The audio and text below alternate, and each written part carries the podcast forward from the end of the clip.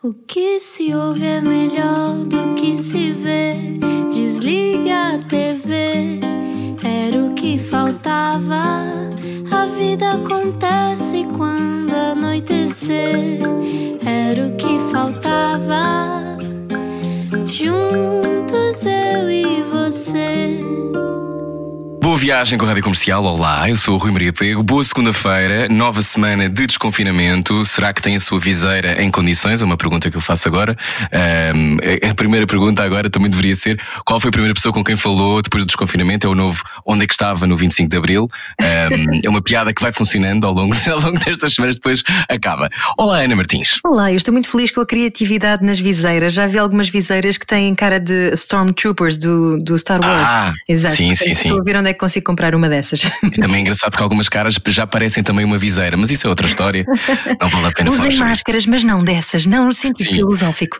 Estamos muito contentes. Olha, falando em filosofia, falando sobre o estudo eh, do homem, falamos hoje com alguém que é não só eh, alguém que eu admiro, mas alguém que tem sempre eh, maneiras completamente diferentes de olhar para a realidade. Hoje vamos dizer quem está cá hoje. Explica-nos como se eu tivesse acordado de um coma.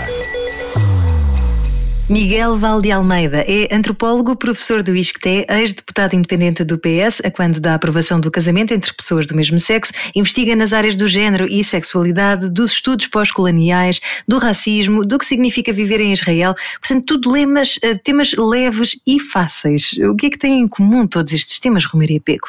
Haverá uma inquietação em Miguel Valdealmeida desde criança. O que o Ruizinho que diz é que eh, ele não consegue fazer nada eh, que seja fácil, procura sempre o difícil.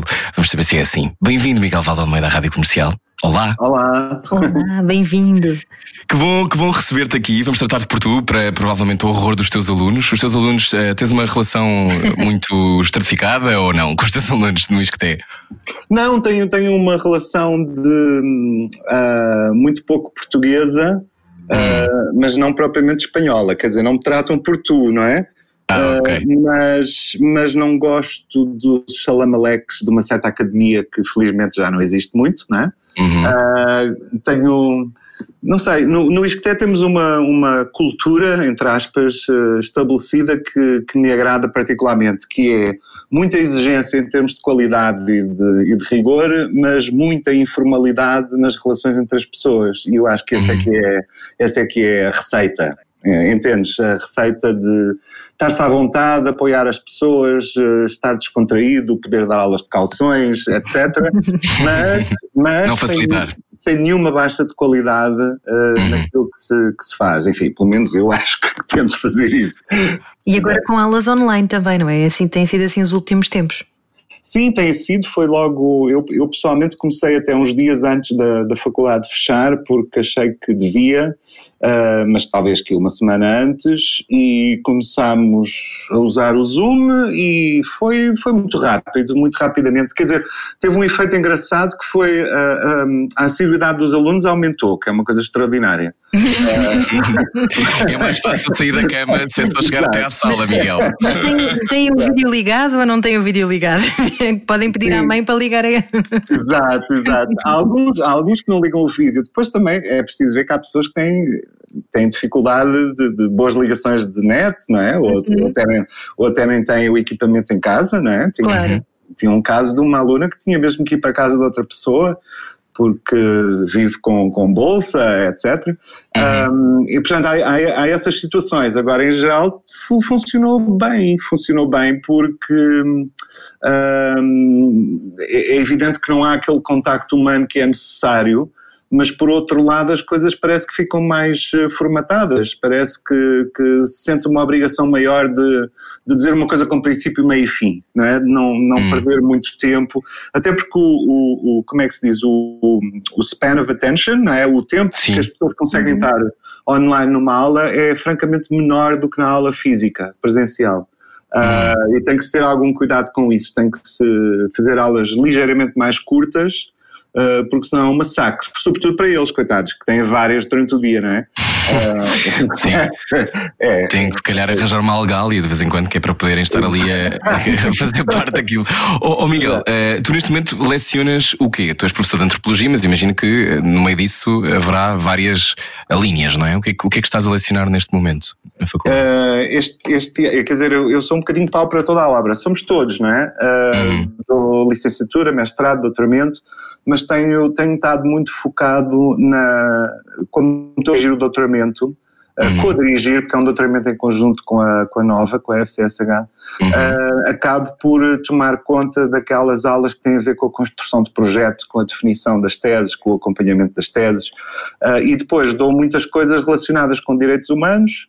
Uh, já tenho dado muita coisa de antropologia económica, antropologia política, uma, uma optativa sobre Israel e Palestina por causa da pesquisa mais, eh, mais recente e muitas aulas em inglês para os estudantes estrangeiros sobre direitos humanos, cidadania, uh, questões mais abrangentes, não é? Para, para uhum. terem cadeiras uh, para pessoas que vêm de muitos países e de muitas uh, disciplinas diferentes. Não é que tem desmultiplicado, basicamente, tem desmultiplicado. É. E eras o justiceiro quando eras criança? Como? Desculpa. Eras um justiceiro quando eras criança a brincar com os, com os amigos? Não, não, não. Acho que não era. Não, eu, eu, eu não era muito social como criança. Tinha, uhum. Já tinha aquilo que, que ainda hoje tenho, que é meia dúzia de pessoas com quem sinto bastante intimidade e depois algum gosto por estar em grupos relativamente pequenos, tipo à volta de uma mesa de pessoas, não é? Uhum. A partir daí começo-me a perder um pouco. Uh, embora depois gosto muito de, de, de, de, festa, no sentido mais de uma pessoa perder-se, não é? Mas aí é outro tipo de coisa, não é? Um, gosto dessa sensação ocasionalmente, mas, mas já em criança não era assim incrivelmente sociável e, portanto, também isso não dava asa a muitos conflitos, não é? Um, Viravas para os livros, se calhar, não? Sim, eu desenhava muito, sobretudo. Uh, uhum. Desenhava muito. Ainda desenhas, muito, muito bem. Ainda desenho bastante. Quer dizer, por acaso não é verdade, desenho cada vez menos, o que é, o que é enfim, uh, triste, embora tenha sido natural. Mas, uh, mas sim, desenhava muito, lia muito, mas também convivia muito, mas one-on-one, on one, não é?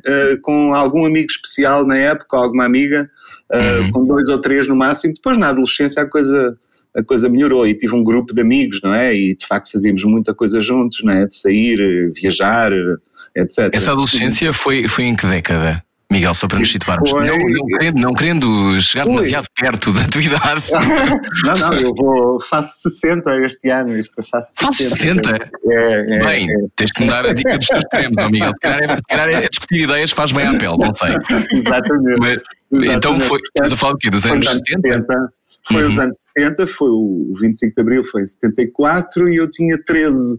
Portanto, logo a seguir foi aquela aquela tropa que todos tivemos, não é? Que aos 13 anos já estávamos politizados, não é? Completamente uhum. dominados pelo, pelo que se passava à nossa volta e foi muito aí que eu, que eu, que eu construí grupos que já tinham muito de político também, mas uhum. também de pessoal e de, estava tudo misturado, não é? Quer dizer, a gente que memórias é que tens dessa Epa, época? Foi, foi um, eh, são muito complicadas, porque o liceu, eu estava no Pedro Nunes, não sei uhum. se sabem onde é, na Estrela. Uh, uhum. Exato, uh, no, aos 13 anos. E aquilo ficou muito complicado logo a seguir. Eu era muito miúdo, era muito infantil. Uh, embora tenha sido bastante politizado logo aí, a verdade é que as relações lá dentro eram muito complicadas, porque as pessoas estavam divididas em tribos segundo os partidos, não é?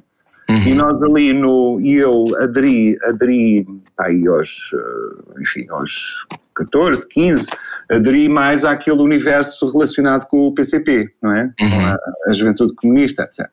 Um, e que era um universo que tinha muito a ver com as relações pessoais, não é? Uh, uma, uma rapariga com quem namorei, depois o pai dela era um pintor famoso do PC e, e eu fiquei muito fascinado por aquele mundo, porque era um mundo cheio de pessoas de literatura, de pintura, de cinema, uhum. sabes? E, e muito internacional Sim. e tal. E portanto, só que nós éramos minoritários, no Pedro Nunes éramos um grupo muito pequeno e, grande, e os dois grupos dominantes ou eram aquilo que na altura se chamava os fachos, não é? Ainda existem hoje. Aliás, andou a ser um bocadinho debaixo das pedras nesta altura, não é? Exato. É um, exato. é um tema para daqui a pouco, sim. E um, grupo, e um grupo um bocadinho sinistro na época, que era o MRPP, e que Uhum. sinistro porque basicamente andavam a. batiam-nos, batiam-nos literalmente. Portanto, havia uma ameaça de violência tão Uhum. grande que tinha medo de ir para, para a escola. Eh, e Uhum. inclusive para haver intervenções do COPCOM, que era uma espécie de polícia militar, com tanques e tudo. Enfim, fomos apanhados no meio daquela grande confusão.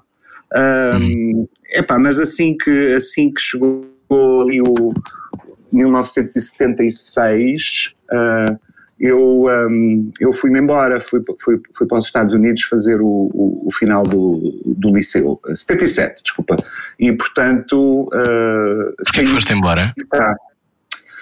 Olha, foi, eu acho que foi, uh, foi, ainda hoje não sei, para dizer a verdade, porque eu senti que fui um bocadinho empurrado, talvez, uh, não foi uma coisa que eu pedisse aos meus pais, foi uma coisa que eles próprios incentivaram e eu acho que foram espertos, porque eu se calhar estava um bocadinho uh, entupido, Uhum. e provavelmente eles tinham a noção clara de que, embora fossem e são, a minha mãe está viva, o meu pai já não, eh, pessoas progressistas e muito liberais, no entanto eles tinham noção de que as coisas eram muito difíceis aqui, vocês não imaginam o que era os anos 70 em Portugal, era de facto, isto era muito miserável. Um, Uhum. E as coisas estavam muito confusas uh, e o ensino estava, estava de pantanas e, e, portanto, eles acho que sentiram um pouco aquela coisa de, bom, ir para um local estável, ao mesmo tempo internacionalizar-se, aprender o inglês como deve ser, ter outras perspectivas, acho que fizeram super bem. Eu não fui forçado a ir, quer dizer, a coisa fascinou-me, atraiu-me e foi, pá, provavelmente a melhor coisa que fiz. Fui como estudante de intercâmbio, não é? Fazer o 12 ano lá, uh, Uhum. em Baltimore, no estado de Baltimore. é, é. Como é que é Baltimore? Só para ter assim uma ideia. Baltimore é muito desinteressante, mas. Foi o que eu calculei. não, é assim, uh, aquilo tem umas coisas giras lá no meio. Tem o, o, John Waters, não sei se sabem quem é, aquele tipo dos. Uhum.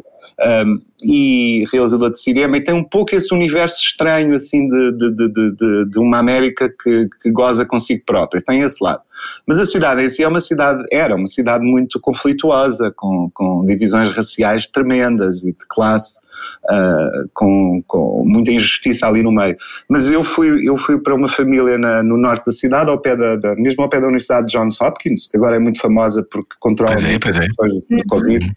E era um subúrbio de alta classe, de alta burguesia, um, uhum. e fui para uma escola em vez de ir para uma escola oficial normal, como a maioria dos, dos estudantes de intercâmbio no, no AFS, que é como se chamava a organização, uhum.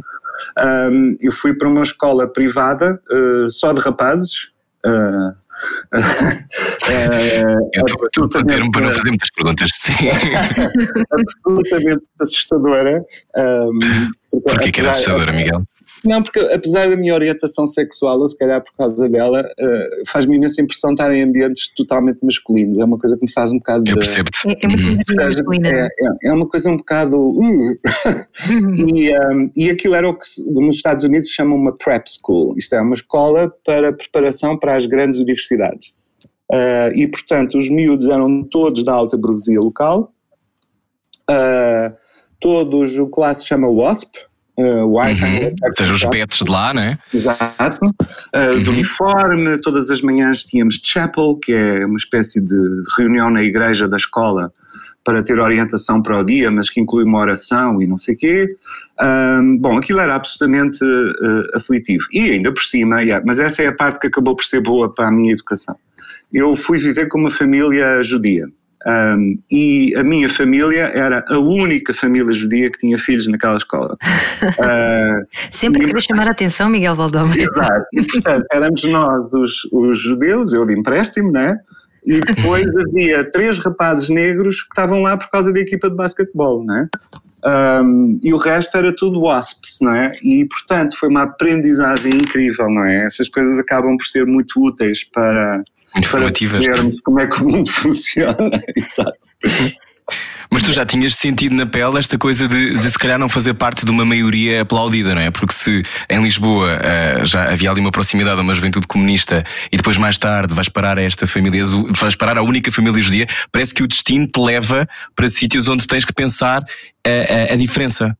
Já, sim, já tiveste, eu, eu já pensaste que, nisso? Sim, sim, sim. Eu acho que isso, eu acho que isso, vamos lá ver, há, uma, há aqui uma coisa que é, eu, eu nessa idade, eu não percebia muito bem ainda, não tinha percebido, por exemplo, questões eh, cruciais como a orientação sexual, por exemplo, não é? que é uma, é uma uhum. questão crucial na identidade de uma pessoa.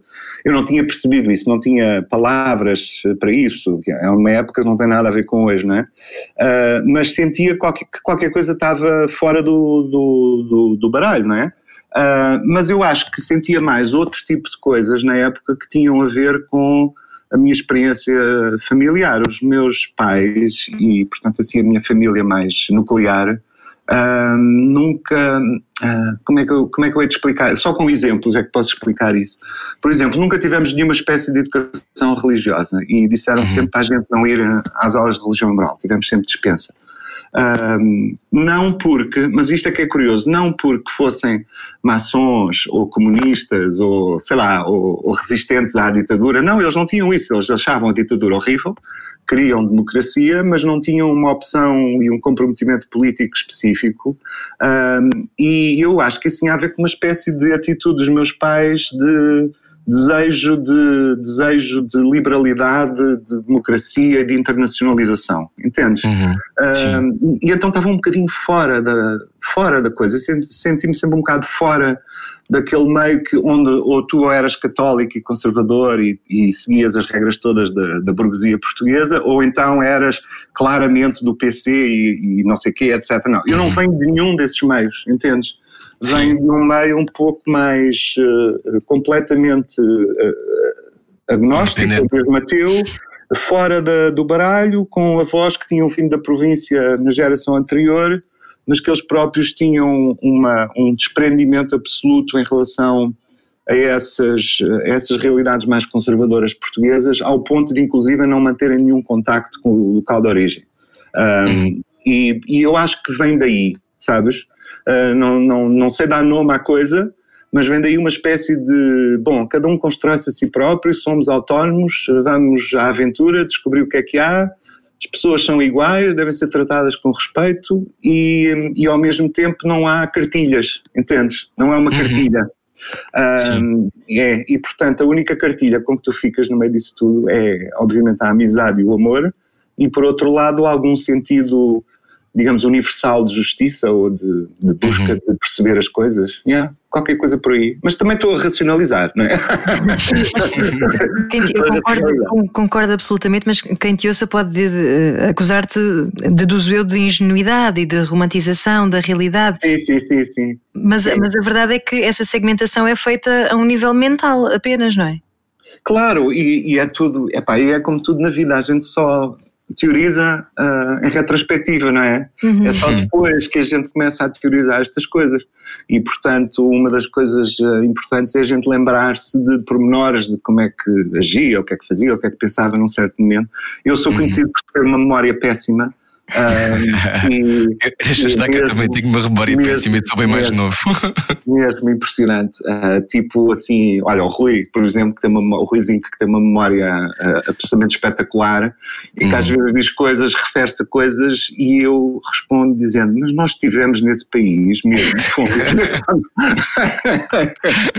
e, e, portanto, é, é, nessa base. Agora, um, isto que eu estou a dizer em geral, acho que, acho que cola, uhum. cola com a realidade e acho que se calhar os meus irmãos e, e a minha mãe até confirmariam isso. Uhum. E de onde é que dos Estados Unidos tu partes para esta busca do estudo do homem da, da antropologia?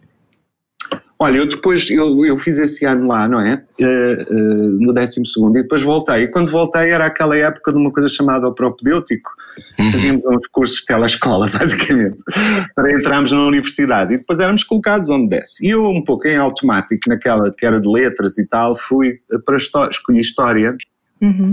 e, fui, e fui colocado em Coimbra. Um, e, e às tantas então fui lá para Coimbra e, e, e, odiei, eu peço imensa desculpa, quer dizer, não odiei, achei absolutamente, achei tudo horrível, horrível, horrível. Isto 79. Mas era aquela uh, coisa da obrigatoriedade da tradição, da, das pessoas terem todas que estar vestidas trajadas, era, era esse impacto que te chateava uh, da massificação uh, ou não? não, não, porque eu não, não foram, foram, olha, posso te contar dois ou três episódios muito breves para não ocupar muito tempo. O primeiro foi Temos a primeira tempo, aula. A primeira, primeira aula que eu tive no curso de História foi num anfiteatro enorme com muita, muita gente, o que à partida me me chateou um bocadinho, um, e, e com um professor que lia, literalmente lia, uma coisa chamada Sebenta, também tive desses uhum. professores.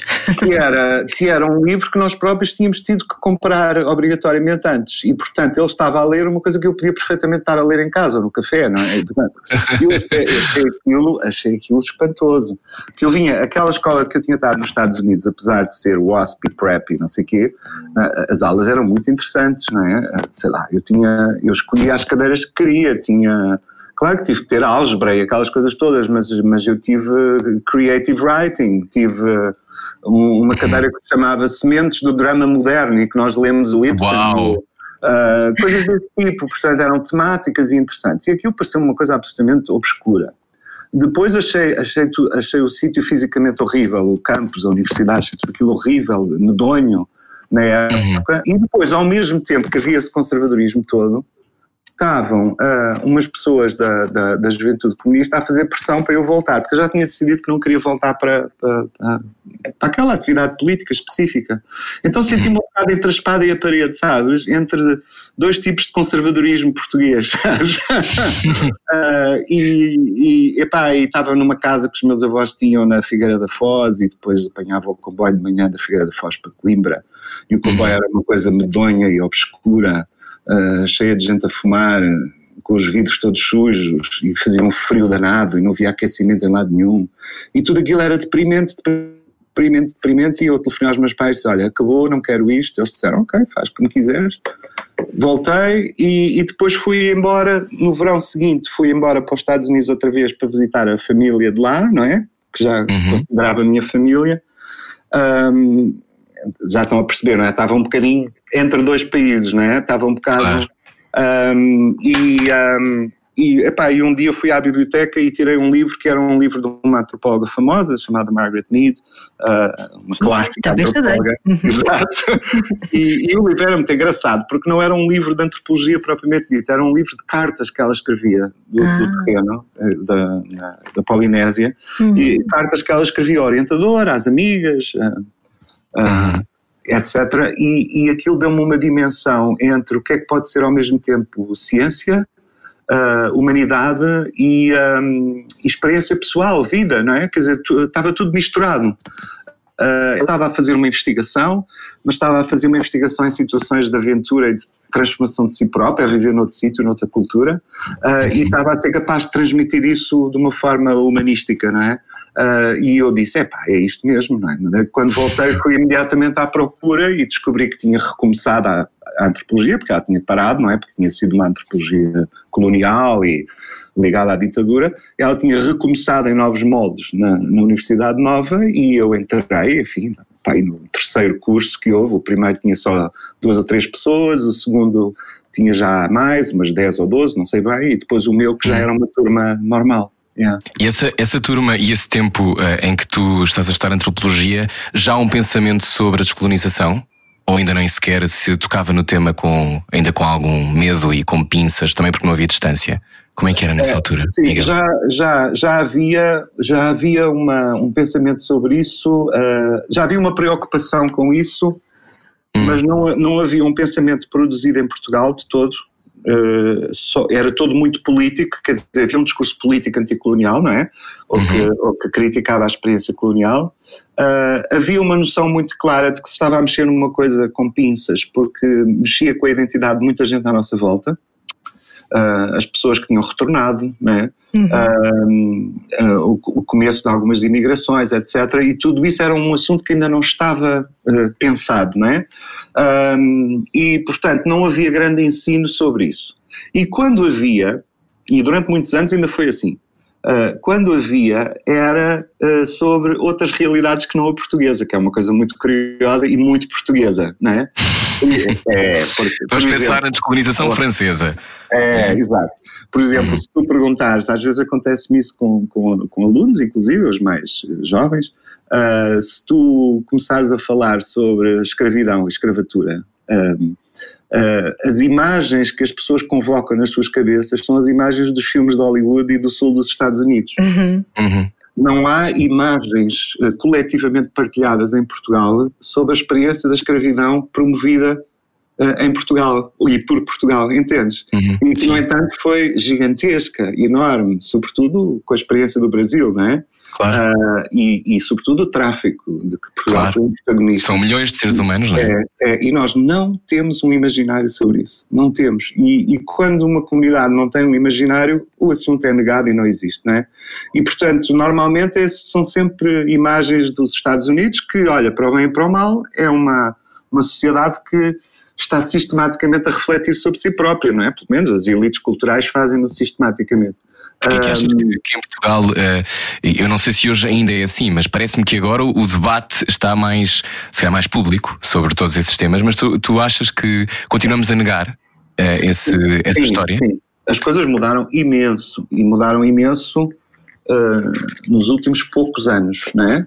Uh, mas neste momento já, já, já se faz isso, quer dizer, primeiro faz-se isso academicamente, em termos de estudos sobre o colonialismo e sobre uh, uhum. todos esses temas, uh, faz-se isso nos movimentos sociais, não é?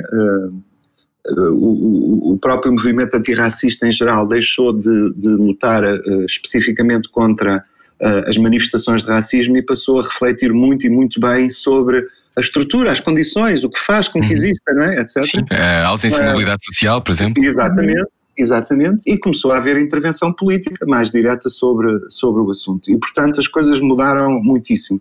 Agora, se a gente pensar numa, numa autora que para mim é icónica, não é que eu concordo com tudo o que ela diz, mas é icónica até pelo seu percurso, a Grada Quilomba. Uh, a Grada Quilomba é portuguesa, não é, de origem, mas muito cedo escapou para a Alemanha e tem a sua vida toda na Alemanha, muito em função de, de não querer uh, viver numa situação onde, onde teria que negociar sistematicamente a sua identidade uhum. racializada, não é, que seria se ficasse em Portugal.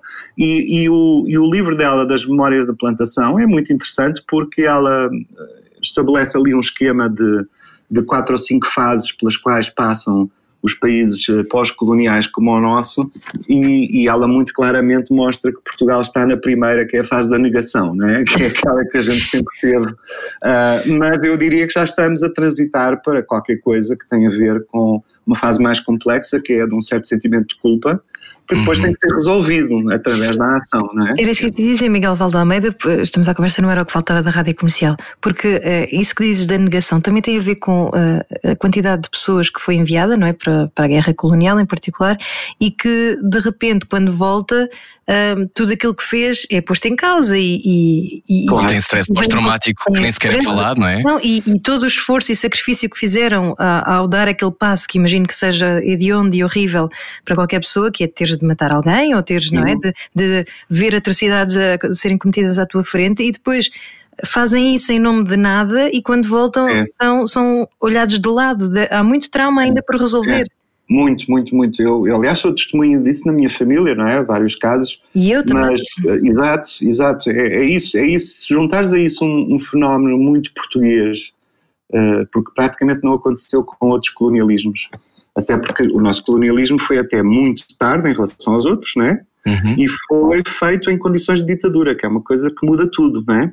uhum. e, e, se pensares numa coisa que aconteceu, uh, que foi a quantidade de pessoas que a partir de um certo momento, finais dos anos 50 inícios de 60, começaram a ser empurradas para Angola, não é? Uh, uhum. Em vez de emigrarem para a França ou para a Alemanha, que foram incentivadas a ir para Angola, uh, tu percebes que ele isso criou também uma, uma comunidade colonial que depois, no retorno, uh, obviamente se sentiu profundamente desencaixada e que não tinha propriamente, na sua grande maioria, não tinha propriamente os apetrechos, digamos, intelectuais, de conhecimento, etc., uh, e, e, não vinha de uma experiência democrática também, para depois uhum. poder refletir sobre aquilo de outra maneira, não é? Para saber descodificar a realidade, é, não é? Não, é, tinha, não tinha informação. É. É, Isso é, é, uma coisa que existe até hoje. Há, quer dizer, a minha avó tem 90 anos e continua a não perceber muito bem o que é que lhe aconteceu, porque vivia em Angola e a sua vida era diferente. E, e, por mais que vive em Portugal há mais anos do que viveu em Angola, não consegue assimilar o que se passou, é, porque não, não é. teve ferramentas para percebê-lo.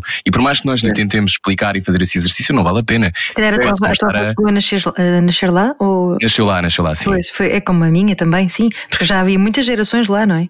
Pois, claro. exatamente, exatamente. Eu, por acaso, pessoalmente, é mais uma bizarria, não tenho nenhuma conexão uh, dessas, não é? Uh, Tenho de, de, familiares que foram para a guerra, não é? Uh, como milicianos, ou, não é? Uhum. de cá para lá. Mas, mas de facto, um, nós tivemos o facto de termos tido o período verdadeiramente colonial, não é? Isto é, de extração, de exploração, de ocupação administrativa, política, etc., gestão das populações. O período verdadeiramente colonial português foi já no século XX. Uh, ah, uhum. E foi feito em ditadura, que é uma coisa que muda tudo. Uh, não, não é que o colonialismo de um, de um, regime de democracia liberal seja melhor em si mesmo, mas, mas funciona de outra maneira, porque a ditadura fez um, um mecanismo de propaganda colonial que uhum. foi extremamente inteligente para os seus propósitos, obviamente, e que Começa foi, Expo, não é? Exato, Naquela... e, que foi, uhum. e que foi o de dizer que uh, em vez de sermos simplesmente em vez de ter aquele discurso bem racista de uh, nós estamos ali para porque eles, uh, porque eles são inferiores e têm que ser explorados ou porque eles merecem ser salvos, foi um discurso de que não, isto é para criar uma coisa universalista, simpática, bonita, misturada, uh, sem racismo, em que nós nos damos muito bem, somos os melhores colonizadores porque nos damos bem, porque nos misturamos. Uh, e sempre foi assim desde o início da exploração e da expansão portuguesa e tal, dizendo que, por exemplo, uh, uh, nos misturamos com os povos todos, pá, e sem esquecer o pormenor de que essa mistura sempre foi uma mistura de homens com mulheres abusadas, não é? Claro.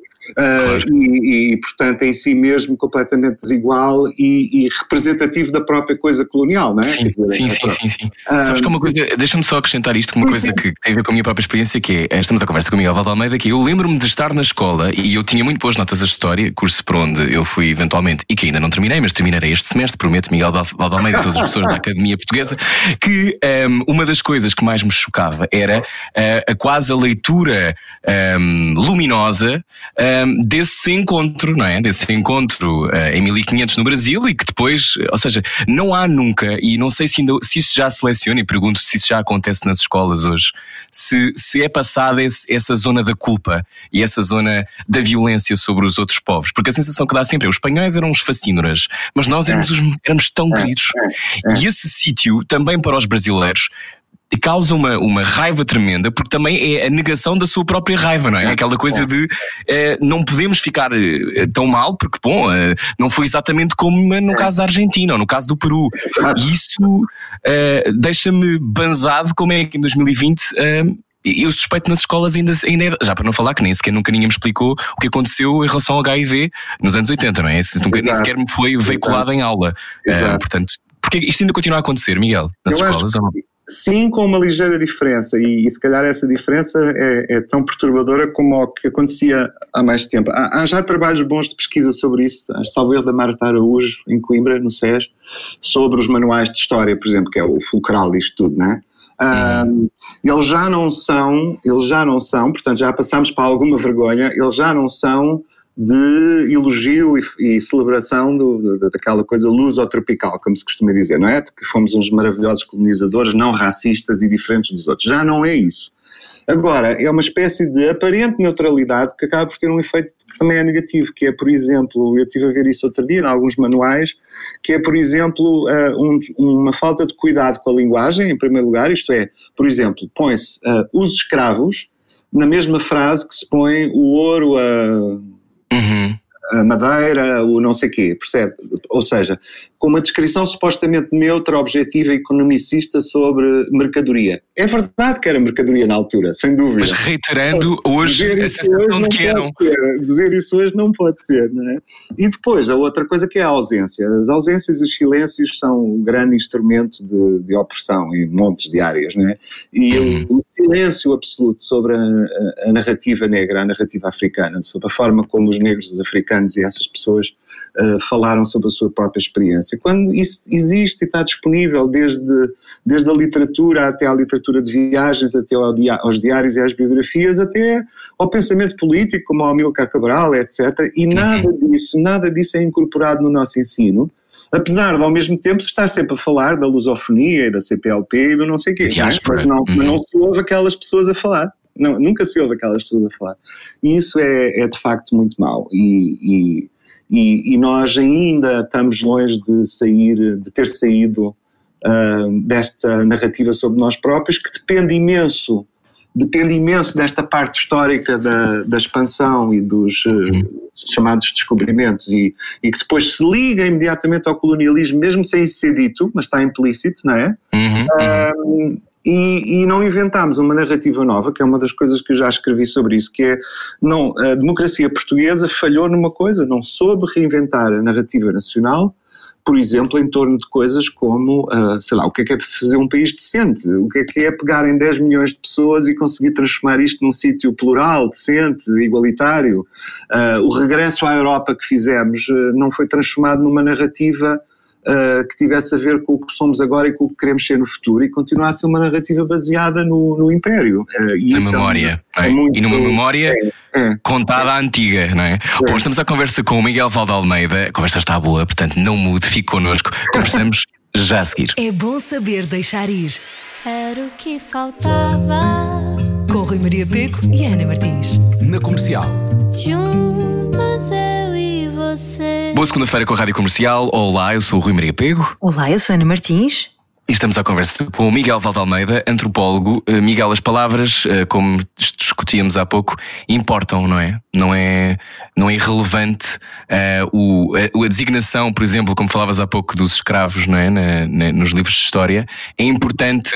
As pessoas hoje ficam muito abespinhadas quando, quando alguém diz, mas não podes dizer isso dessa forma, porque isso, isso acarreta ou racismo, ou homofobia, ou uma carga de diminuição de qualquer da, da validade eh, daquela pessoa em particular. Não, pessoas também dizem que já não sabem o que é que podem dizer. Pois, como tu reages a isso, tu que és um, um ativista eh, e, que, e que foste crucial para, para o avanço de vários direitos em Portugal? Pois depende um bocado dos dias, porque há, há dias em que me irrita profundamente e outros em que tento, tento explicar o meu ponto de vista, pelo menos. Ah, isso, isso tudo se resume naquela, naquela coisa que se popularizou muito, que é uma espécie de crítica ao politicamente correto e que já chegou ao ponto das pessoas dizerem eu não vou ser politicamente correto e com isso querem dizer eu vou ser sincero e honesto. Quando na realidade essa é uma falsa eh, forma, é uma forma de pôr as coisas eh, errada e falseadora.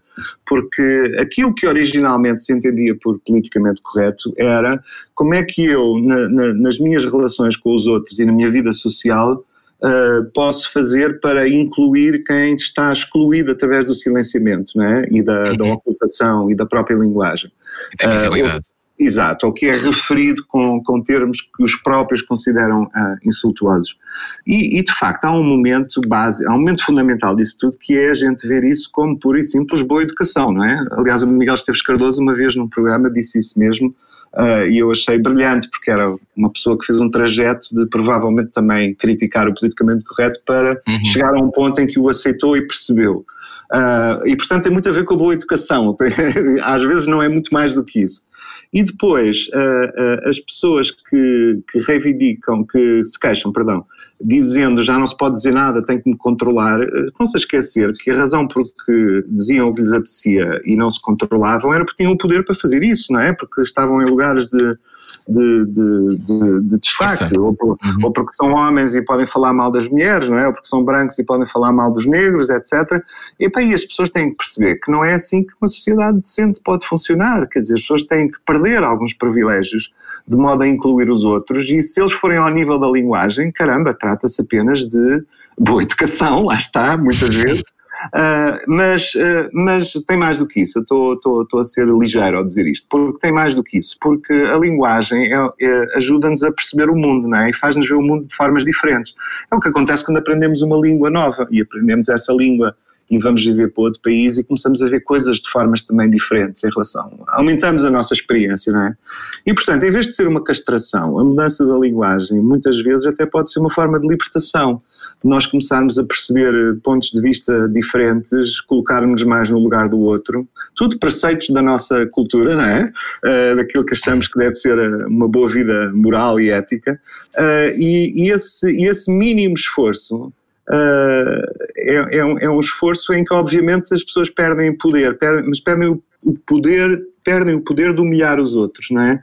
é uhum. De colocar na modo baixo. E portanto eu não vejo como é que isso possa ser, possa ser de facto um. um e muitas problema. vezes autodefinem-se pela, pela, por essa capacidade, não é? Aquela coisa de eu estou. Nem sequer é uma coisa na qual pensem. Eu acho que isso é o, grande problema. Parece-me que essa consciência, por exemplo, a consciência da vergonha, uh, ou a consciência uh, de que de alguma forma podemos ser vítimas de algum tipo de agressão, é um, um, universo que muitas vezes fica entregue a pessoas que são das ditas minorias e, portanto, não pertencem a uma maioria que, à partida, nunca teve que repensar pensar minimamente que se calhar podia ser alvo de uhum. algum tipo de discriminação, não é? Agora, pela primeira vez e nós fizemos agora esta piada.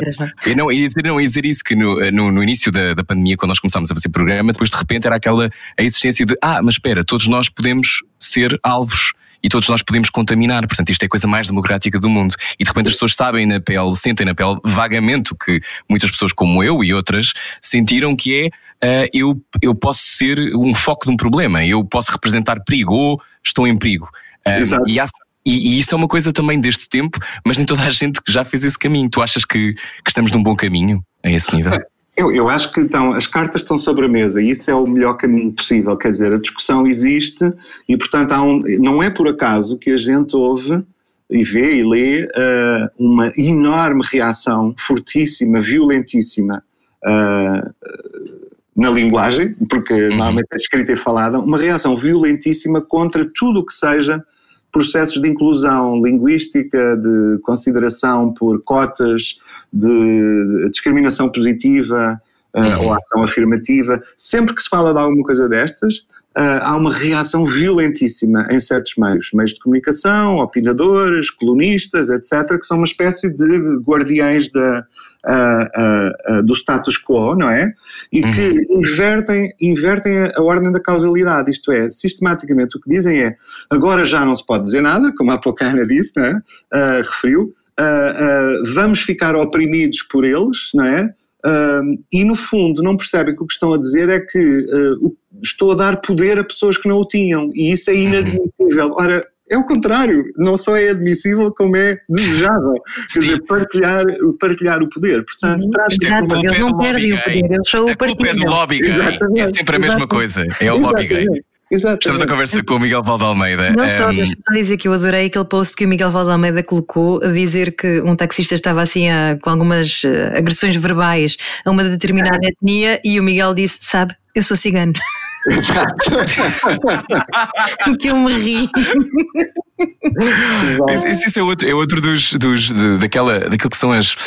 Um, as pessoas depois não sabem muito bem, não é? Portanto, agora se calhar estou aqui à vontade, posso dizer aquilo que sinto, e depois de repente são surpreendidas.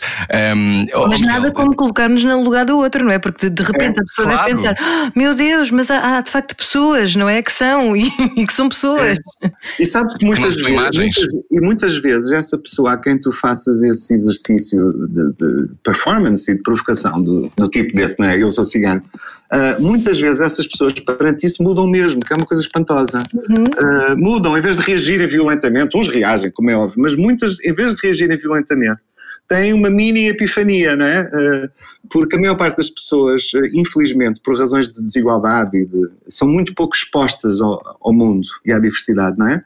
Uh, temos falta de, de, temos níveis de educação e de qualificação muito baixos, pouca exposição à, à diversidade, etc. E, e, as pessoas às vezes pura e simplesmente não tiveram a oportunidade de dar a volta à forma automática como pensam. Um, uhum. uh, e, por exemplo, a, a, antropologia serve muito para isso, não é? Uh, é, é, que às vezes basta propor um exemplo, basta inverter ali as regras do jogo, como se fosse numa peça de teatro, Uh, basta fazer ali uma pequenina performance, basta mudar qualquer coisa na linguagem para criar um deslocamento de si próprio. As pessoas deixam de estar dentro de si próprias, presas em si próprias e passam-se a imaginar outras. Uh, E de repente têm uma mini epifania e, e, e pensam: epá, eu podia ter sido aquilo, não é? Ou, ou, ou de certa maneira eu também sou aquilo. Uh, uhum. E elas mudam nesse momento, é muito engraçado. Começam o processo de mudança, eu, eu acredito bastante nisso. Foi, foi a tua crença na mudança que te fez ativista ou já nasceste ativista e não sabias? pois, não sei. Acho, acho que, acho que uh, uh, de facto pá, há coisas que são de personalidade. As pessoas às vezes têm um sentido mais crítico que, que, é, que, é, o, que é o sentido crítico das crianças, não é? É uma questão essa, a gente tem a sorte de o manter ou, ou perde-o em algum momento. É que crítica infantil de, de, tu, de tu perguntares, mas porquê que é assim? Eh, não é? Porque, mas uhum. porquê? Porquê que é assim? Não? Porquê, uhum. porquê que tem de ser assim, não é? Porquê que, não é? Porquê que eu tenho que ter eh, os joelhos cobertos pela saia, não é? Qual é o mal dos meus joelhos, não é? Ou, uh, perguntas infantis, ingênuas, eu de facto fazia-as muito, acho que sim. Acho que isso era uma questão já de, de, de, de início. E muita gente é assim também. Depois, transformar isso numa, numa forma de, de, de, achar que o mundo não é uma coisa dada por garantida, não funciona assim por ordem da natureza ou, ou, ou de Deus, mas sim como resultado de, daquilo que todos nós como coletivo fomos fazendo ao longo de muito tempo, não é? Uh, aí permite-nos perceber que as coisas podem, podem mudar e o facto de outras pessoas noutros sítios, noutras épocas viverem de outras maneiras permite-nos também pensar na possibilidade de ser como elas ou de, ou pelo menos de a gente ver que o que fazemos não é necessariamente natural, automático uh, divinamente ordenado, mas é sim o resultado das nossas, das nossas escolhas e, portanto, acho que, acho que aí, aí surgiu logo a vontade, obviamente, depois de, de, de, de, de combater mais aquilo que surge como injusto, não é? Uh, e a primeira injustiça óbvia com que tu te confrontas em Portugal nos anos 70 é aquela que vem da, da, da política, né, da experiência ditatorial anterior, e portanto o que tu queres é democracia e lutar por ela, mas ao mesmo tempo na altura uhum. discutia-se quais eram os projetos, né? Uh, e portanto a questão da desigualdade Aliás, até, social era logo se estiver errado, não, corrija-me se estiver errado, até, até há um jornal que vem à televisão dizer que a revolução não se fez para uh, homossexuais e, não vou dizer o nome, mas era Exato. qualquer coisa do género. Uh, isto é uma revolução, mas uma revolução com respeitinho, não é? E Exato. para senhoras Exato. que, que trabalhadoras de sexo, não é? Não, não seria... Mel, foi o Galvão de Mel, que era uma personagem estranhíssima. Pois, exato. Portanto, é. tu, tu cresces numa altura e estás cá em Portugal numa altura em que a homossexualidade é crime até 81, se não estou em erro. Portanto, uh, 81, que é que demorou tanto tempo. Pois. Sim. Sim, sim, sim. Lá está. Eu também nasci, foi em 81. Obrigado, Ana, foste tu. Mas uh, o que é que significa, uh, e, ou seja, isso para mim, imagino que acicate uma, uma vontade tremenda de mudar e, e de querer, uh, sobretudo num momento de ebulição e de liberdade e de vamos criar uma nova sociedade e vamos inventar uma democracia, como é que a homossexualidade é crime. Uhum. Tu lembras-te do dia em que deixou de ser crime? não, não exatamente, porque talvez não estivesse muito atento ainda hum. e não estivesse muito atento. Não, estava na universidade, um, não, não era, não, ainda, ainda estava a resolver, ainda estava a resolver a minha questão pessoal, não é? Ainda uhum. estava a tentar perceber que raio é que se passava com aquela espécie de obsessão que eu tinha com um colega lá na universidade. Uh, basicamente. Mas depois isso resolveu-se. Eu fui para os Estados Unidos outra vez, fazer o mestrado. Entretanto, as coisas em Lisboa mudaram porque nós começámos a ter uma vida urbana de uma geração que era a minha, eh, que também se cansou da coisa revolucionária, né? E da, daquela tensão toda do PREC e dos anos que seguiram, e começámos uhum. todos a querer divertir-nos muito, né? E a ser muito experimentais na música, na pintura, no desenho, na, no sair à noite, uhum. a cena do bairro alto, etc. Bom, Frágil, e, uhum. quando tudo isso começou, não é? Um, o plano da chamada política da vida, não é? De, de, percebermos que as nossas vidas mais íntimas são políticas também, aí a coisa começou-se começou a, a conjubinar, não é? Começou-se a perceber, não é? E eu, eu, quando cheguei aos Estados Unidos em 84, porque eu acabei, fiz a licenciatura cá, depois ainda dei um ano de aulas no liceu e depois fui embora de novo para os Estados Unidos, não é? Achei que precisava de completar a minha formação e fui fazer o mestrado em Antropologia Uh, e quando cheguei lá, imediatamente, imediatamente fiz o meu coming out. Quer dizer, foi assim como, que, como se eu precisasse de sair, estás a ver? Ainda era preciso sim. sair. Mas fizeste Ainda lá. era PCR. Sim, sim. Porque sim. eras mais livre lá também, também, é? porque imediatamente disse aos, às pessoas mais próximas e quando vim de férias disse logo às pessoas mais próximas. Uhum. Mas, Miguel, foi deixa- deixa-me só interromper, deixa só interromper-te e, e só para te perguntar, ou seja, na tua, quando fores contar isto, explica só, porque há muita gente que ainda hoje, em 2020, que está a ouvir este programa, não Sim. percebe a importância ah, de alguém fazer um coming out. Uhum. Uh, Porquê que é importante? Bem, é importante, quer dizer, é, é- é importante por uma razão muito simples, além da razão psicológica do bem-estar, mas isso, enfim, cada um sabe da sua vida, não é? Ah, porque eu admito perfeitamente que as pessoas possam escolher outros caminhos ah, de silêncio e de ocultação por, pelas mais diversas razões, que até podem ser boas para os próprios, sei lá, mas do ponto de vista coletivo da vida em sociedade, O- a questão é que ser gay ou lésbica uh, não está na cara, não é? E, e, portanto, não tem a ver com o tipo de discriminação que as pessoas sofrem por género, não é? Nomeadamente as mulheres, ou por questões raciais. Uh, e, portanto, uh, grande parte da opressão uh, das pessoas gays e lésbicas é feita através do silêncio e da ocultação, do não mostrar e do não falar, não é?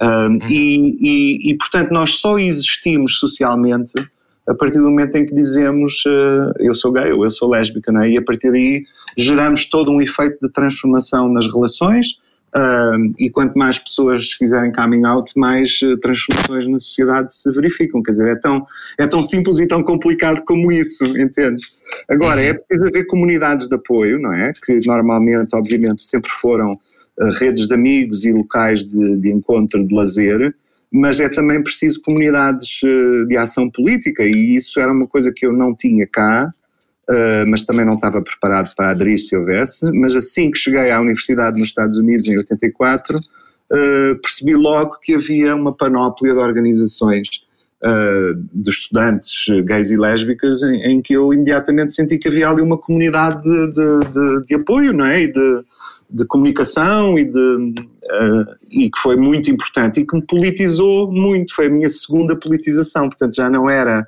a questão social e económica ligada ao socialismo e ao PC, etc.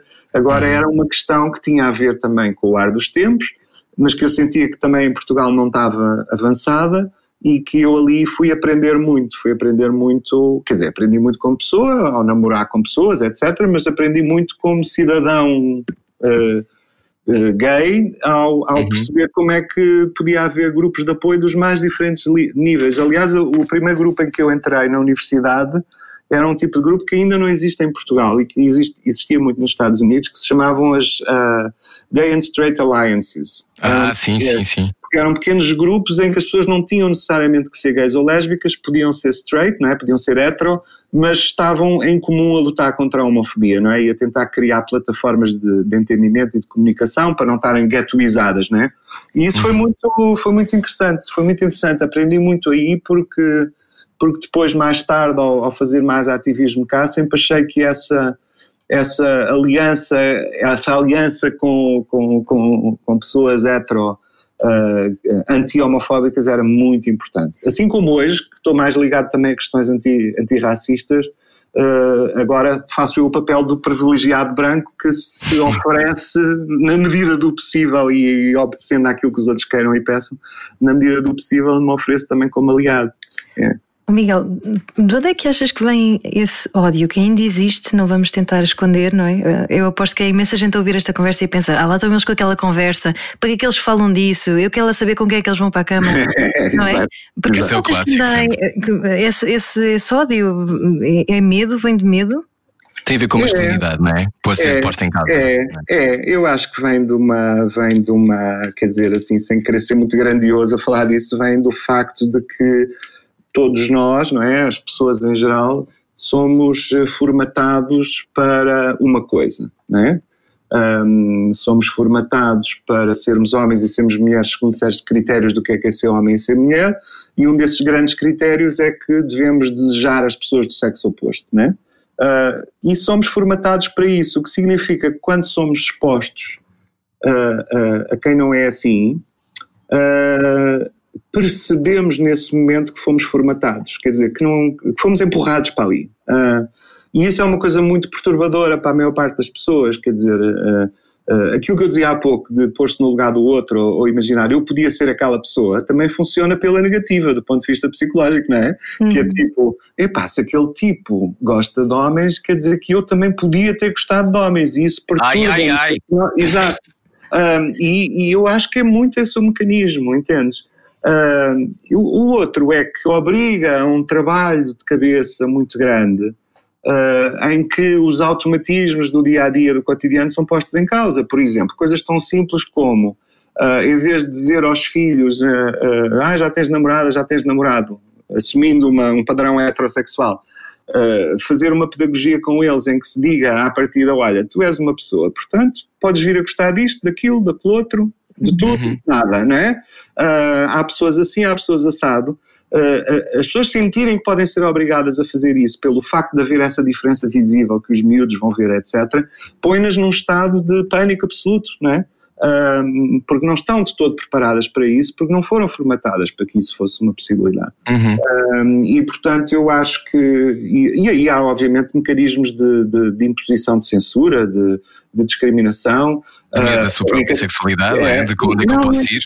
E ao mesmo tempo essas pessoas ficam na mão de cima duplamente, porque elas dizem, não, eu não sou homofóbico, mas eu não estou para estar a ouvir sempre essas histórias, caramba, vivam lá a vossa vida, não falem do assunto, para que é que mostram tanto, não é? É tipo uhum. ficar duplamente por cima, não é? Um, e isso não, não, não, não pode ser, porque as histórias dessas pessoas são sistematicamente ouvidas, uhum. elas estão presentes em todo o lado, estão presentes na rua, estão presentes nos filmes, nas novelas, em, uh, nas estatísticas, em todo o lado, mas as histórias pá, dos gays e das lésbicas, por exemplo, no campo da sexualidade, não, não, não, não estão presentes, não são ouvidas. Quer dizer, as coisas estão a mudar um pouco, uh, mas, uh, mas eu cresci num mundo em que elas, por isso, não eram ouvidas, não é? aí a experiência dos Estados Unidos foi importante porque lá as coisas tinham seguido já outro ritmo, né? Uhum. já havia histórias ouvi, ouvidas, né? mas aqui demorou muito tempo. Oi? Estamos, não, estamos à conversa. Temos um mel preso na, na linha, provavelmente. estamos, à conversa, estamos à conversa com Miguel Valde Almeida. Venha daí, esta é a Rádio Comercial. Até já. É bom saber deixar ir. Era o que faltava. Com Rui Maria Peco e Ana Martins. Na Comercial. Juntos eu e você. Boa viagem com a Rádio Comercial. Olá, eu sou o Rui Maria Pego. O nosso convidado de hoje é Miguel Valde Almeida, antropólogo. Uh, pessoa crucial uh, para o avanço dos direitos LGBT em Portugal, direitos humanos, não são direitos LGBT, são direitos humanos, importa dizer isto também. Um, Miguel, como é, que, como é que lembras o tempo em que foste deputado independente do PS um, e, e, ajudaste uh, essa coisa extraordinária que é tornar o casamento, uh, levantar a proibição de todas as pessoas se poderem casar e hoje isso ser uma realidade, já com, já com mais de 10 anos. Um, como é que lembras esse tempo? Achaste possível à época que acontecesse? Uh, sim, a partir do momento em que a partir do momento em que começou aquela legislatura já se percebia que ia ser possível, não é? Agora tinha uhum. havido uma batalha muito grande antes uh, para conseguir e, e foi uma batalha coletiva e que teve muitas pessoas envolvidas e outros protagonistas e eu fui um bocadinho a, a testa de ferro, é? a, a, cabeça da coisa, mas não fui eu o, o, o arquiteto. Exato, não há uma heroicidade aí. Eh, estas coisas são sempre coletivas. E são sempre um bocadinho complicadas, porque justamente eh, eu tenho imenso orgulho naquilo, como é, como é óbvio, mas depois ao mesmo tempo, às vezes aborreço-me de estar tão marcado por aquilo. Percebes o que eu quero dizer? De outras, outras coisas não serem prestadas até atenção. Zonas, até porque há zonas da própria comunidade que, que diria que não querem o casamento para nada. E na, na altura Exato. havia uma. uma, uma, uma Porquê é que temos que adotar uns, uns modelos que são heterossexuais e que não são nossos? Porquê que não temos que, como, é que, como é que reagiste a isso também? Explicando é, isso para quem não ouviu é, coisa. Sim, aquilo Sim. foi tudo muito complicado, porque normalmente quando entras em coisas destas, eh, em outras áreas da, da vida política também, tu uhum. tens uhum. sempre dois tipos de adversários. Tens os adversários do, do, contra, neste caso conservador, não é? Portanto, as pessoas que, que acham a homossexualidade uma porcaria, não é? Uh, antinatura. Uma aberração. Uh, e, e há é um problema com uma aberração que dá imenso prazer. Talvez experimente exato, um dia. Sim. E há as pessoas do teu próprio campo com um uhum. pensamento mais, mais radical, às vezes até interessante do ponto de vista do que radical quer dizer, não é? Crítico mesmo, uh, e, que, e que achavam que, que, estar a lutar por uma legislação que, no fundo, reconhecia uma instituição uh, muito marcada pela desigualdade de género, que era o casamento, que não era um bom caminho. Eu, eu sempre batalhei contra essa posição mais radical, porque, mas se calhar porque tenho uma noção do passo a passo, dos progressos relativamente uh, lentos que se, vai, que se vão dando nas coisas, mas sobretudo de uma coisa que é eh, se a gente vive numa determinada sociedade, num determinado momento da sua, da sua cultura, há coisas que ajudam a, a alargar o campo da inclusão, é? A, ajudam a uhum. alargar, a meter mais gente dentro do bolo. Uh, e se o casamento era uma dessas coisas do ponto de vista simbólico, quer a gente goste dele, quer não, uh, alargar e incluir mais pessoas nele significa alargar os direitos dessas pessoas e o seu reconhecimento. E epá, eu acho que isso foi cabalmente demonstrado.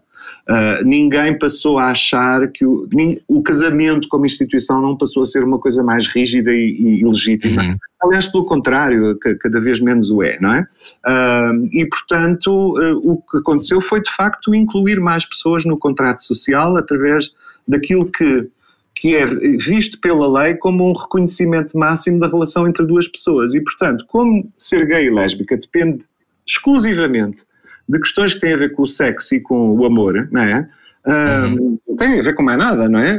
É uma questão mesmo de sexualidade e afetividade. Uh, uh, tudo aquilo que tenha a ver com a regulação da sexualidade e da afetividade deve incluir essas pessoas. Pronto. Uhum. Agora, há pessoas mais radicais que acham que não deve haver nenhuma regulação da sexualidade e da afetividade. Eu até concordo com isso. A questão é, num determinado momento histórico, ou a gente inclui toda a gente, ou, ou, ou só incluímos uns poucos, não é?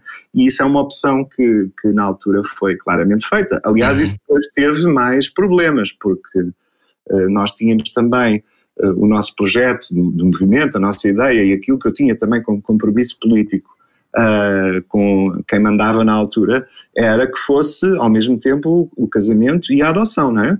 Uh, não e, acabou, e acabou por ter que se negociar ser só o casamento, porque dentro, dentro do governo e dentro do Partido Socialista surgiram pessoas que acharam que deviam fazer a divisão entre as duas coisas, porque isso é que lhes permitia salvaguardar uma, aquilo que no fundo para mim é uma vergonha de tipo homofóbico, eh, permitia-lhes salvaguardar aquela ideia de que ok, a gente dá um bocadinho mas não dá tudo, não é? Satisfaz uhum. os conservadores cá dentro. Isso foi uma coisa extremamente desagradável. uh, e, e, isso é uma, isso é uma, uma, faca, uma faca numa costela, Miguel, quando de repente temos uma ideia. Porque a política, eu sei que a política se faz de compromissos, a vida faz-se de compromissos, não é? Mas, mas a, a passar pela Assembleia, uh, eu acho que não teria um, ehm, perfil, porque eu acho que passaria o tempo zangado. Uh, o que também mas pode tu já passas, Rui Maria, vai à mesma. mas, mas não, não, sei, Miguel, se, se, se, dá para, se dá para gerir isso, porque por outro lado há, esse, há essa sensação de nada, nada parece que é transparente, não é? É nesse sentido é. que eu estou a dizer. Isso, isso, também depende muito de uma coisa que é uh, como é que tu te sentes eh, profissionalmente, como é que tu, como é que uma pessoa olha para si própria e diz, uh, ok, quais é que são os meus talentos e capacidades que eu não uhum. devo desperdiçar porque isso é um pecado, não é? Uh, quais é que são as coisas que eu gostava de fazer mas não sou capaz de fazer, etc, etc. Isso é um trabalho que ensinamos às crianças a fazerem, devíamos ensinar mais, aliás, mas que todos nós fazemos, não é? De quem é que somos, o que é que fazemos bem, o que é que gostamos de fazer. E há pessoas na, na política, e nomeadamente uh, na Assembleia, que estão a fazer exatamente aquilo para que têm talento e em que são boas e que lhes dá prazer e tudo. estou a pensar na Isabel Moreira, que é minha amiga e, portanto, enfim, é óbvio que, que a minha opinião é, é, enviesada, mas é uma pessoa que tem esse, esse entusiasmo. Eu não sou assim, quer dizer, e, portanto, eu, de certa maneira, fui cumprir fui cumprir uma, aquilo que eu achava que era um, que era um dever. Serviço público. Pronto, e, e, e, não era propriamente o meu entusiasmo, porque não é um meio onde tu possas ter um cotidiano de, de, daquilo que ainda, ainda sobra na universidade, em certas universidades, ainda sobra, que é aquela espécie de, de coisa quase grega, não é? Aquela Uh, aquela sim. possibilidade de tu dizeres o que pensas em absoluto, estás a ver? E em, sim, sim, e em baseares a discussão justamente nessa, nessa conversa constante uh, sobre o que pensas, de empurrares os limites, estás a ver? De, uhum. uh, e isso é uma coisa que não se pode fazer na política, não se deve fazer na política, não estou a dizer que a política é má por causa disso, não, não se deve fazer, porque ela é justamente a, a, a negociação constante uh, dos destinos da vida da comunidade e a comunidade é muito diversa, muito desigual. Uh, a comunidade a que nós pertencemos, a, a Commonwealth, né? Portugal, é, é muito diferente, como é natural que seja, e portanto tudo tem que ser negociado e eu devo dizer que, ao contrário de um certo discurso populista, embora eu acho que há políticos horríveis, uh, e, mas, mas eu, eu, eu, eu, tenho, não é admiração, mas tenho respeito por quem esteja a sério na coisa da política, não é? Uh, não são muitas pessoas, eles são cada vez menos, uh, mas, mas gostava de poder respeitar mais a política nessa dimensão, percebes? Olha, há, uhum. pouco, há, pouco falavas sobre sermos capazes de fazer, uh, sabermos de, daquilo que somos capazes. Um, e falando da, da, política, que, da qual tu acabaste por uh, sair, uh, mas que acabas por fazer também no, no, teu trabalho, não é? Enquanto ativista, mas um, quando é que percebeste também que conseguias escrever, por exemplo, ficção, porque além dos teus trabalhos académicos, tu já lançaste até livros infantis, não é? Livros de contos. Portanto, esse limite de que tu falavas não existe praticamente. Não, pois é. Estás sem é, limites, Miguel. Estás sem limites. Sim, sim. Agora, a questão é, o que é que tu, o que é que tu num, num determinado momento da vida tu percebes que fazes bem ou não fazes suficientemente bem? E então, por exemplo, a questão da pintura e do desenho. Eu, durante muito tempo na faculdade, uh, ainda fazia, eu estava a fazer antropologia, ao mesmo tempo estava a fazer o, o curso da, da Sociedade Nacional de Belas Artes, o curso de formação artística. E, e hesitante naquela de vou para uma coisa, vou para outra. Um, e depois há um momento em que tu percebes que, por muito que gostes de uma coisa, não és suficientemente bom nela, ou há ali qualquer coisa que tu, que tu sentes que não, não, não funciona, não é? Uhum. E há outras coisas onde tu até eh, podes não estar com o entusiasmo gigante, mas tu percebes que és capaz de crescer dentro delas. E esse tipo de escolhas vão tendo que ser feitas, desde que se tenha capacidade para as fazer. Uh, nem se, nunca são definitivas e completamente felizes, acho que não há ninguém completamente realizado, mas, por exemplo, a escrita ficcional é uma dessas coisas que eu, que eu, que eu ainda tentei bastante e, e dava muito gozo e ainda me dá muito gozo, mas onde eu percebi claramente que dá tanto trabalho de um certo tipo uh, uhum. para o qual eu não tinha as verdadeiras capacidades, entendes? Uhum. É que é mesmo muito difícil ser um bom escritor. Uh, é um ofício, não é? Nós, nós é, entrevistámos o João é. Tordo há, há, uns dias e o João dizia isso, que é, que é uma, uma coisa de, uhum. de, Não, é quase obsessiva, não é? Tem que se uhum. estar ali, a reescrita e, e é um ofício é. mesmo de relojoaria, é, quase. É, é, e uhum. tens que estar lá dentro, não é? E de facto eu. E eu, eu, portanto, ou seja, fiz experimentações, não é? Tanto na pintura. Então, a política foi uma experimentação? Não te vês outra vez na bancada? Aquela política oficial foi uma experimentação. Hum. A, a, política de participar em associações, em movimentos, em, em pensar a, a partir da antropologia de forma crítica sobre a sociedade, uh, uhum. as intervenções, sei lá, nas redes sociais ou no comentário de televisão ou não sei o quê, essas coisas são, são políticas, são formas de fazer política. Uhum. Não são, é engajadas e com aquela espécie de compromisso que tu tens que ter de te juntares a um grupo político onde obviamente tens que sistematicamente comprometer e pensar as coisas estrategicamente, uh, o que é uma coisa nobre se se fizer com honestidade, Uh, mas é uma coisa muito difícil e para a qual eu não tenho talento ou personalidade ou jeito. uh, exato, lá está. Porque não tens filtro, pois. Exato, não ter, ou escolhes não é, ter, não é? É, é, é.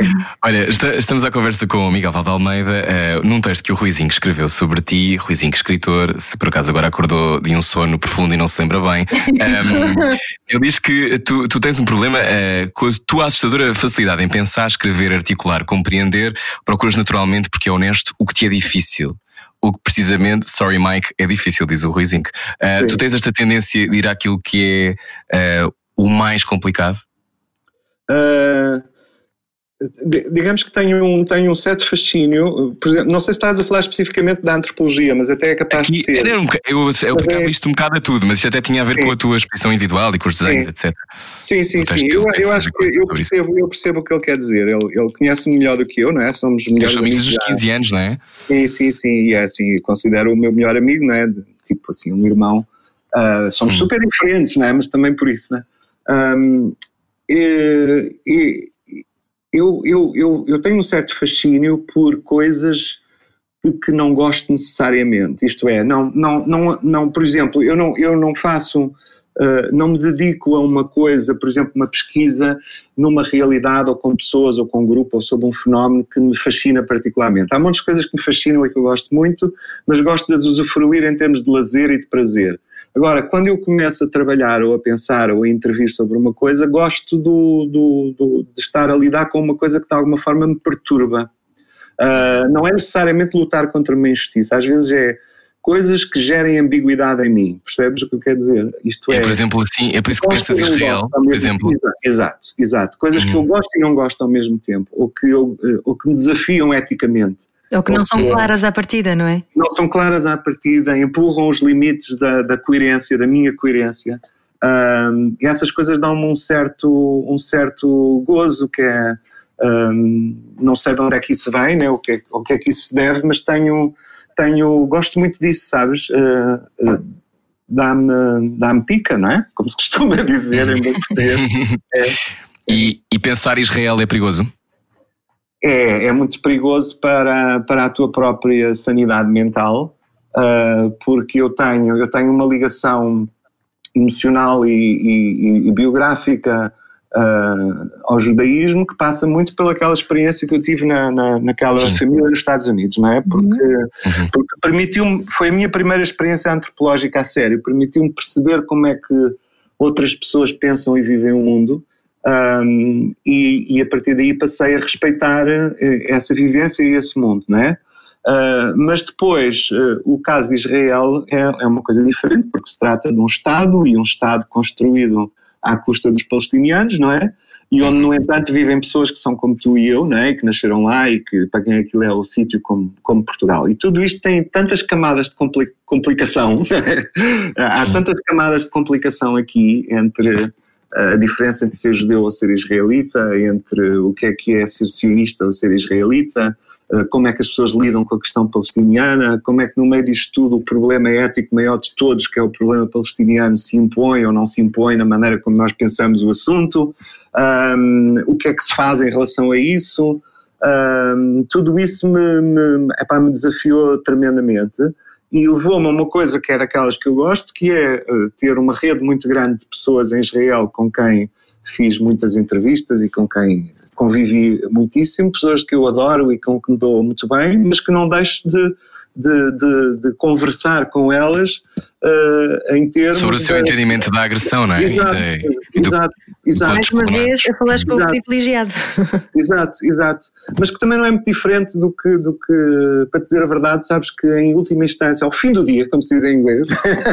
dia, é, exato. Isto não é muito diferente de, do meu privilégio branco numa sociedade racializada como a nossa, não é? Com o passado colonial. Uh, as coisas vão um bocado dar aí também, não é? Tirando que nós não estamos uh, a ocupar ninguém. Exato, exato, exatamente, exatamente, exatamente. E isso é de facto fascinou-me uh, dar a voz a essas pessoas, perceber onde é que estão as linhas de ruptura, as ambiguidades, as hesitações, etc. Agora, é muito extenuante, não é? É muito extenuante e... e, e Emocionalmente deve ser eh, muito violento.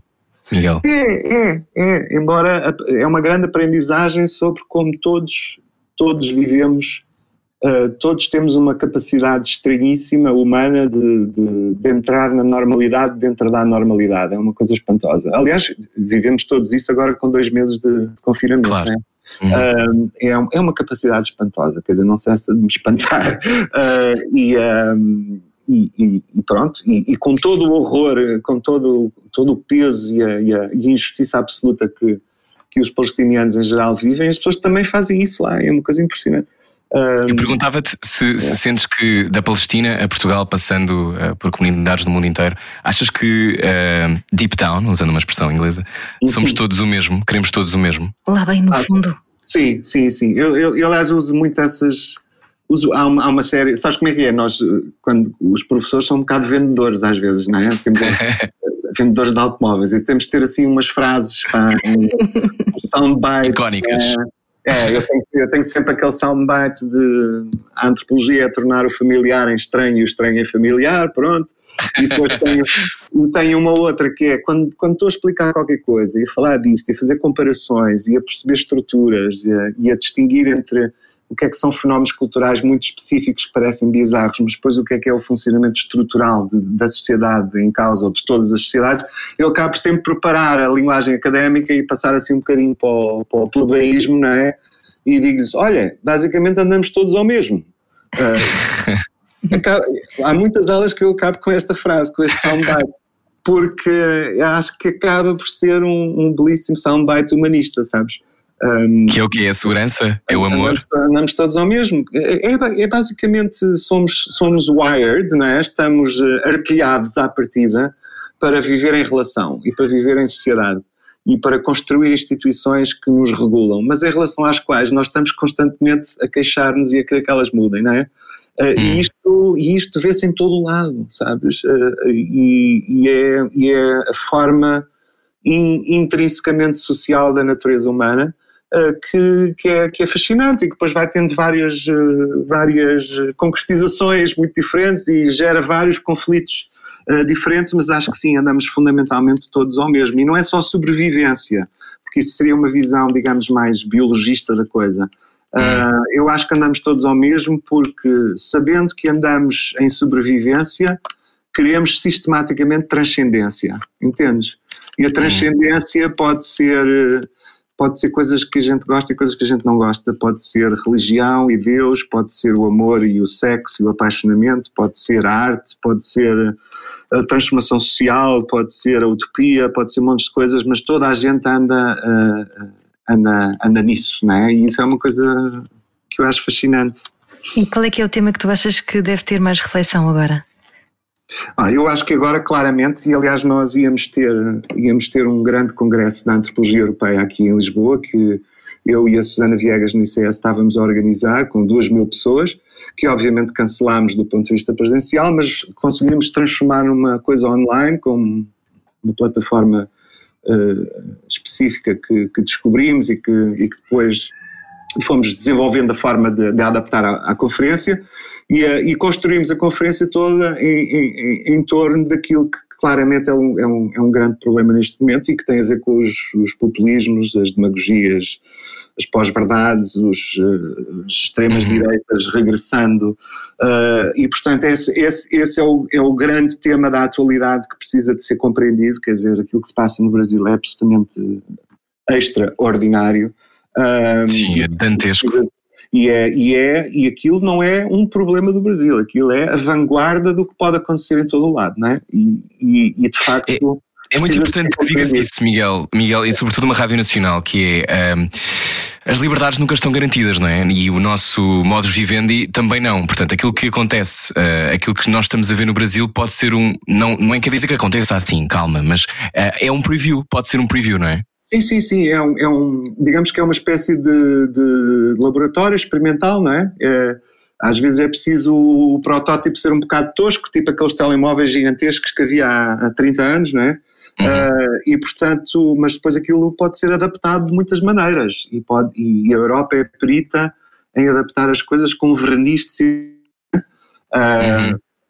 mas uh, enfim, até ao momento em que de facto descamba, a sua hiperracionalidade descamba, como no extermínio do Holocausto, etc. Mas, Achas que a Europa, por exemplo, pactua com, com a Hungria? Sim, Achas... sim. A Hungria, por exemplo, é um exemplo de, de, como é que isto se faz com as subtilezas da democracia liberal, não é?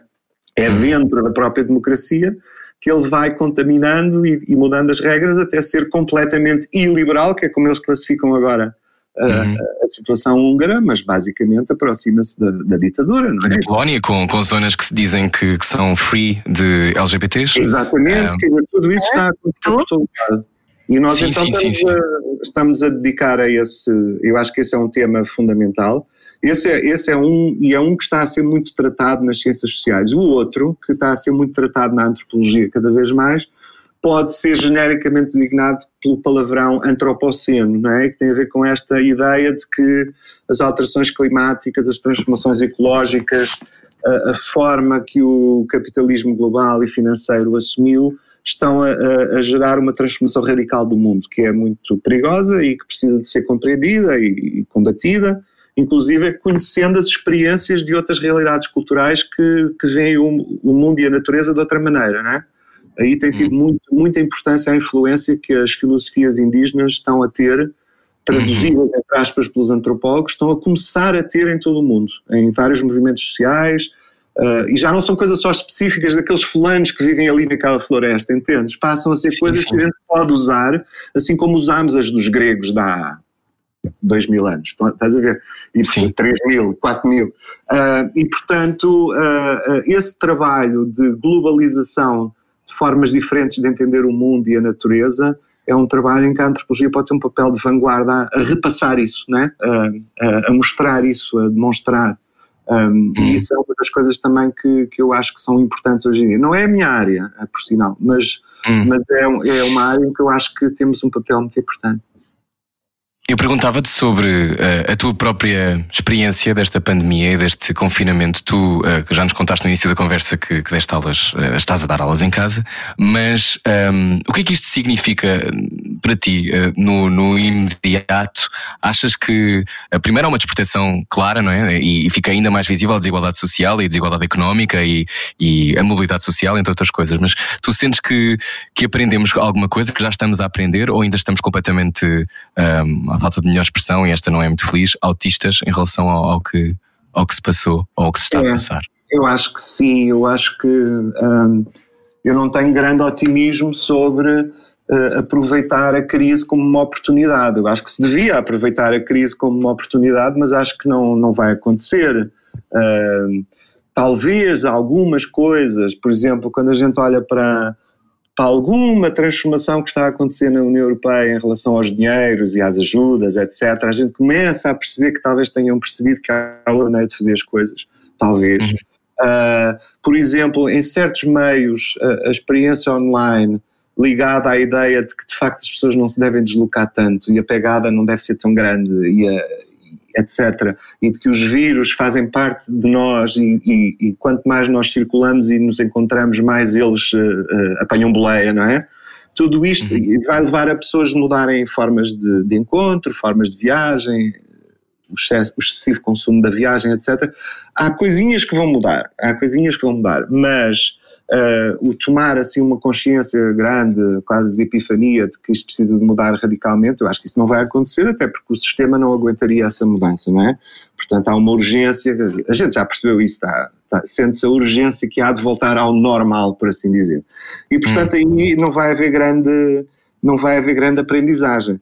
Eu acho, eu acho que a grande aprendizagem vai ser das pessoas, nós todos, em relação a nós próprios, porque um dos efeitos, anda-se a falar pouco disso, eu acho que um dos efeitos que esta coisa vai ter vai ser ao nível da, da relação das pessoas consigo próprias e com, os, e com os mais próximos e com o trabalho e com, e com a vida imediata, porque hum, eu não sei, vocês cá não sentiram isso, mas eu também sou assim um bocadinho.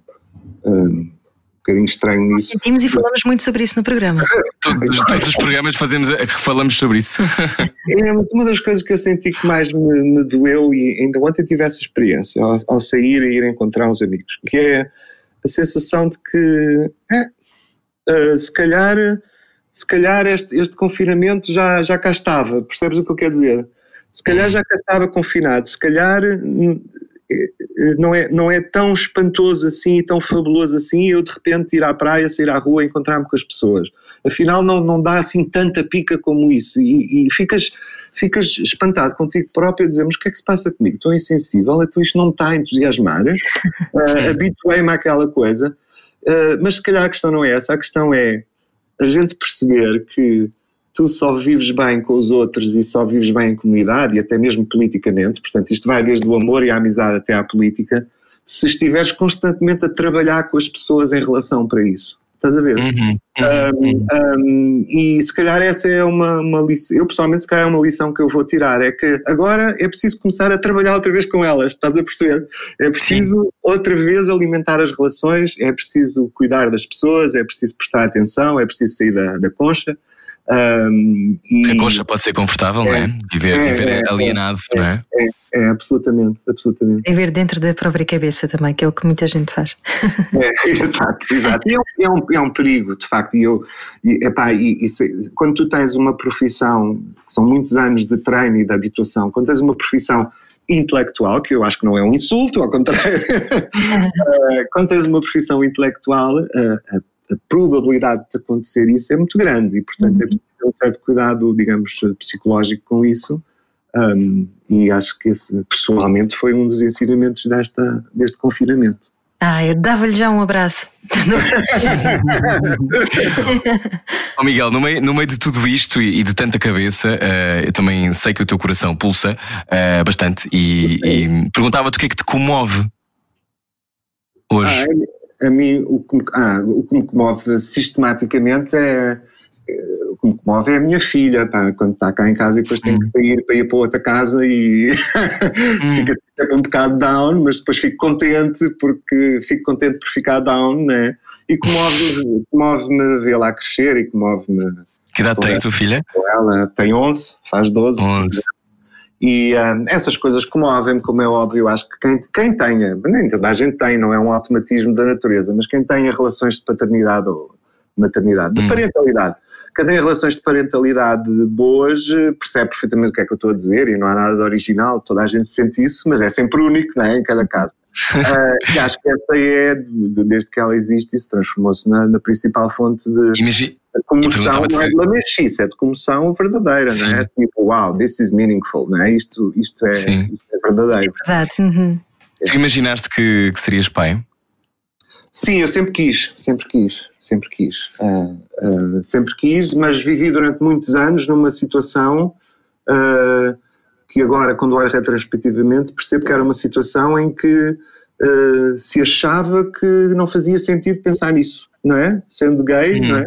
E, e, e, também numa relação específica, uh, a dinâmica fazia com que não parecesse hum, sequer Sim. uma coisa que, que, que, valesse a pena estar a perder tempo a pensar no assunto, não é?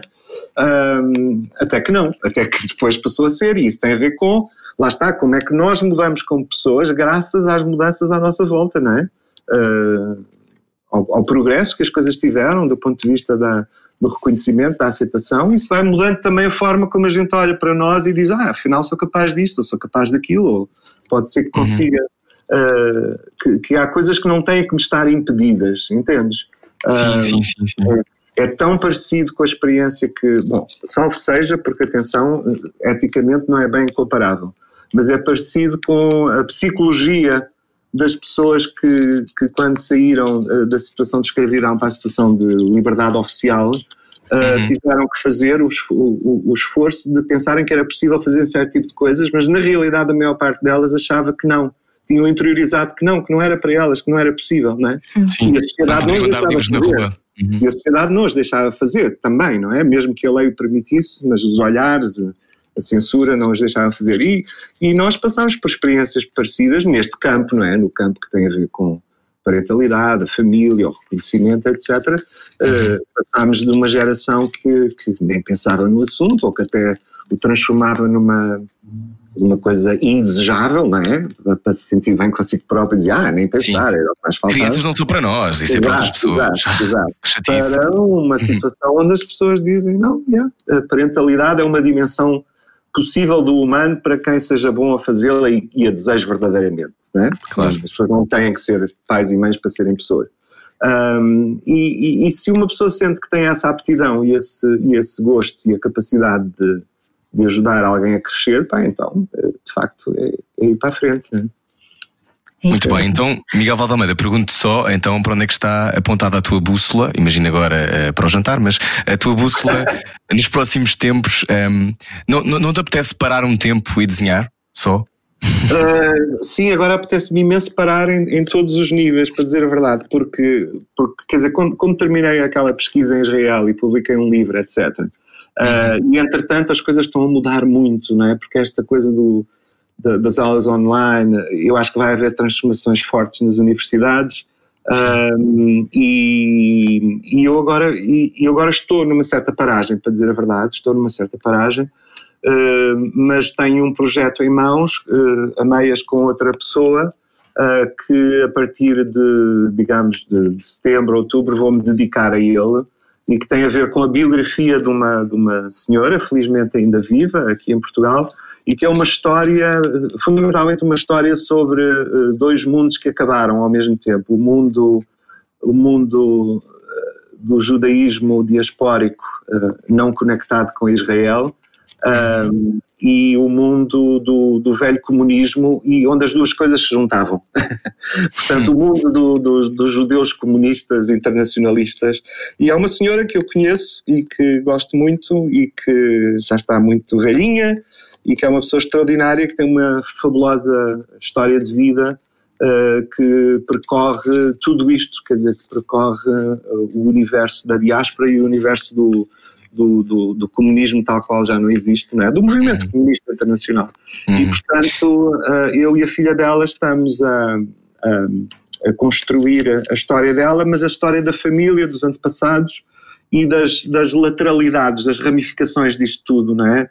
Eh, da contextualização disto tudo. É uma história que mete Brasil e Portugal, uh, no passado mete a Polónia, evidentemente, uhum. uh, e, e, pronto, estamos a tentar fazer uma espécie Uau. de antropologia literária biográfica. Fixe. Vou querer ler, vou querer ler. É. Miguel Valdealmeida, muito obrigado por teres vindo a hora que faltava. Obrigado, obrigado por pela é, oportunidade, é bom falar, de facto.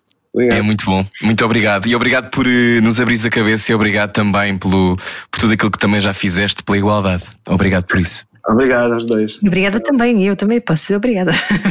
obrigado, obrigado. obrigado, obrigado. Rádio Comercial, já voltamos. Se perdeu a conversa, pode ouvir tudo em radiocomercial.ol.pt. O nosso convidado de hoje foi Miguel Valdalmeida. Nós já voltamos. Até já. Era o que faltava. Com Rui Maria Pego e Ana Martins. Juntos eu e você. Na comercial.